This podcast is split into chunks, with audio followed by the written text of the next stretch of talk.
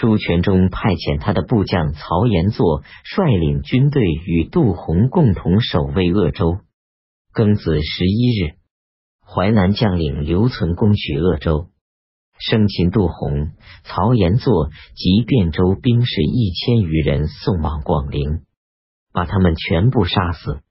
杨行密任命刘存为鄂越观察使，已有二十日。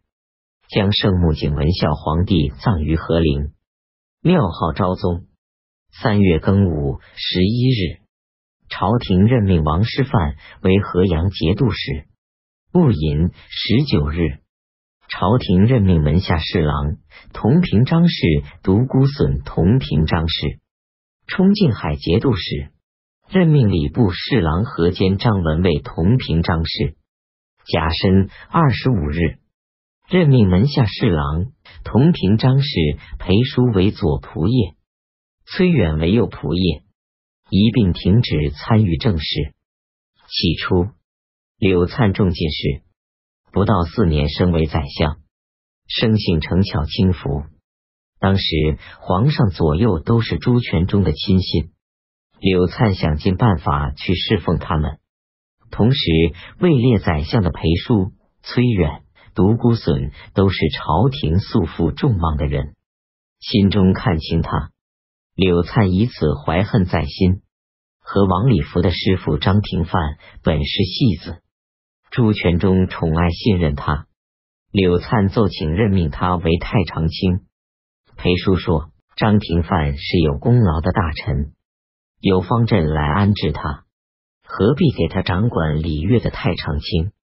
恐怕不是元帅的意思，相持不下。朱全忠听到这些话，对宾客辽佐说：“我常认为裴十四的气量、见识真诚纯粹，不入轻浮浅薄之流。观此议论，本来的面目显露出来了。”柳灿借此在朱全忠面前诬陷裴叔以及崔远、独孤损。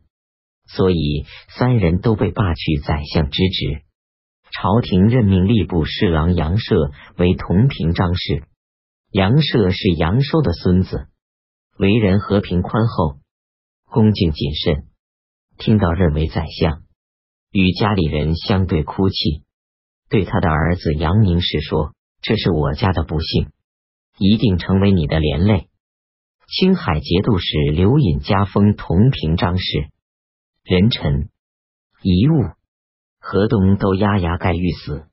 遗书劝李克用减少营建工程，减轻赋税，征求贤才。夏季四月庚子十二日，有彗星从西北方出现。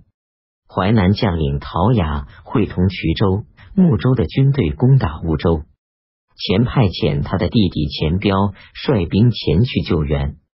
五月，礼院上奏，皇帝登位应该祭祀南郊，敕令在十月甲午初九举行。乙丑初七，彗星尾长贯穿天空。柳灿仗是朱全中的势力，自意作威作福。适逢有彗星出现，占卜的人说，君臣都有灾祸，应该诛杀以应天意。柳灿因此向朱全忠上书列举他平日所不喜欢的人，说这些人都聚集同伙，横加议论，怨恨不满，应该拿他们遏制灾祸。李振也对朱全忠说，朝政不能治理的缘故，确实是由于官员中的轻浮浅薄之喜，紊乱法纪。况且大王想要图谋大事。这些人都是朝廷中难于制服的人，不如全部除去他们。朱全忠以为是这样。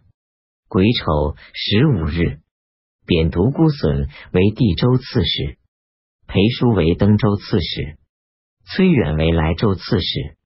乙亥十七日，贬吏部尚书入为蒲州司户，工部尚书王普为淄州司户。庚辰二十二日。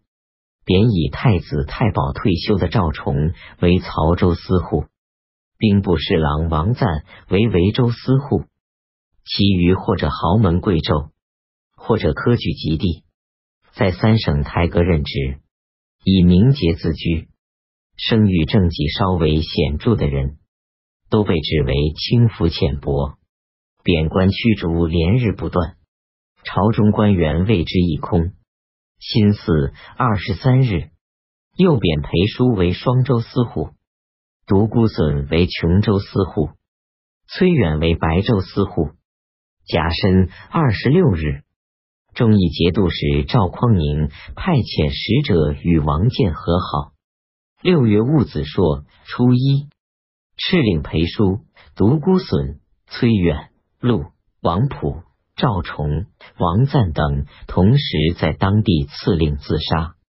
当时朱全忠把裴叔等人及被贬斥的朝中官员三十余人聚集在华州白马驿。